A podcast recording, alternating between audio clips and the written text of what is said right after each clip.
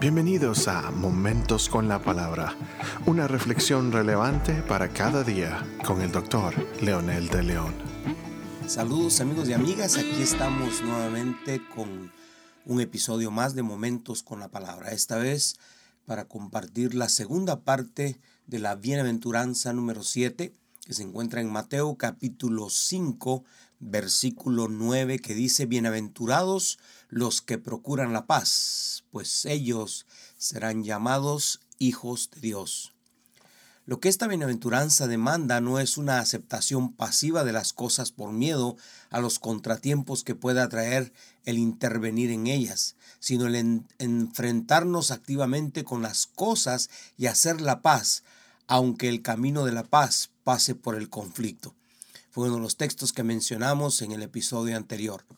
Hoy continuamos hablando de algunos eh, perfiles que el Señor espera de sus hijos, los pacificadores, los miembros del reino. Y entre otras cosas podemos mencionar el compromiso a cambiar, porque no ve pasivamente el conflicto o la falta de paz. Entonces se compromete para hacer algo eh, en favor de la paz. El compromiso también a influir, pero una influencia positiva. Hay supuestos pacificadores que lo que hacen es traer más conflicto por querer tener la paz. Las guerrillas sin causa, los movimientos por derechos que ellos mismos abusan. Por ejemplo, un discriminador que pelea porque no sean discriminados, pero él con su actitud muchas veces está discriminando a otros grupos el compromiso a ser diferente, entre otras características, ser ejemplo, vivir con lo que pide o con lo que por lo que se lucha. Lo complicado de la vida es lo que más nos forma. Los músculos flácidos de un cuerpo son la evidencia que no tienen ningún esfuerzo. Esta bienaventuranza dice entonces, bendito los pacificadores, porque serán llamados hijos de Dios, lo que quiere decir, bendito los que procuran siempre la paz, pero que son producto ya de vivir en esa paz, porque han realizado una obra específica y concreta en sus vidas. El que hace la paz está involucrado en la misma obra que hace el Dios de la paz. En otras palabras, si una persona está proclamando paz y está exigiendo paz, pero su corazón no tiene paz, la verdad es de que no solamente es cuestionable, sino que esta persona, por sus mismas características, va a ocasionar más bien guerra por querer tener la paz. La segunda parte de esta bienaventuranza nos lleva al mensaje central de Jesús en San Juan capítulo 1, 12, cuando dice a los que le recibieron les dio potestad de ser hechos hijos de Dios. Por lo tanto, la paz en primera medida es establecer mi relación de amistad y de vida al acercarme a Dios, arrepentido y tener su perdón. Dejar de negarlo, dejar de vivir sin Él. En segunda medida, encontraré paz conmigo mismo. Esto me ayuda a sanar mis heridas y a buscar, a evitar seguir haciéndome daño. Por ejemplo, como hemos mencionado en episodios anteriores, una manera de hacerse daño y no necesariamente es agarrar un martillo y pegarse en la cabeza, pero las drogas, los vicios que son tan perjudiciales a nuestro cuerpo, a nuestra mente y por supuesto a nuestra vida social. Personas que tienen este tipo de problemas son personas que se autoaíslan y se autodestruyan.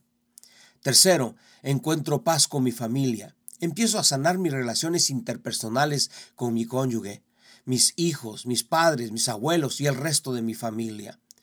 En cuarto lugar, encuentro paz con mi prójimo. Empiezo a ser justo, equitativo, honesto, veraz, íntegro en mis negocios y relaciones.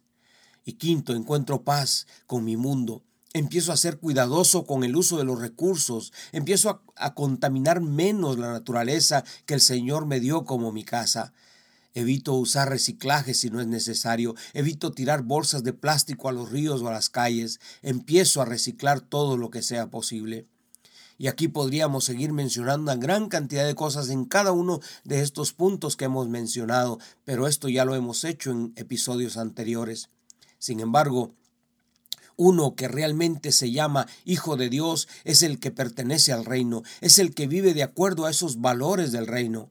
Y si usted no sabe cuáles son, es de suma importancia y de imperiosa necesidad que lea la palabra, que la escudriñe, que se someta a un discipulado intencional, bíblico y muy exegético para evitar eh, formular doctrinas torcidas de la palabra como están surgiendo hoy, o usar pasajes fuera de lo que la palabra quiere decir, usar pasajes para defenderse o para amparar una ideología propia fuera del contexto de la misma palabra.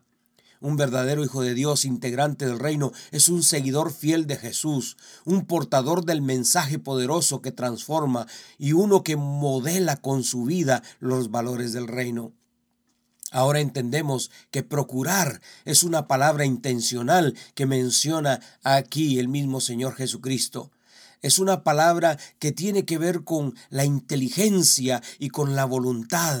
Tengo que razonar mi decisión.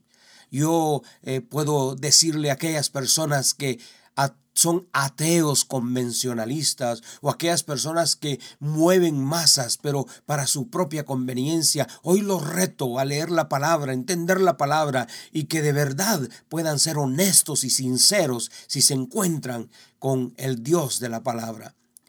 No se procura la paz desde un sillón viendo televisión o pasando el tiempo en las redes sociales. Se procura la paz siendo un verdadero pacificador. En este, en este contexto es llevar a las personas a un encuentro con el Señor para que traiga no solamente esperanza a sus vidas, pero una vida transformada, un estilo de vida que es propio del reino un pacificador, se involucra en su comunidad, se involucra en su familia activamente, dando fruto, el fruto precisamente del Espíritu Santo, que es un principio tan fundamental como es la paz. Si usted quiere ser parte de ellos, ¿qué le parece si ora conmigo diciendo, amado Dios, Gracias por tu Hijo Jesucristo, que es el mediador entre tú y nosotros. Gracias porque por medio de Él yo puedo acercarme a ti y pedir perdón. Aceptarme como tu Hijo, yo te lo agradezco, Señor, y yo te acepto como mi Padre. Aceptarme tal como vengo y perdonarme y limpiarme, ahora acepto los valores del reino como mis valores. En el nombre poderoso de Jesús te lo agradezco. Amén.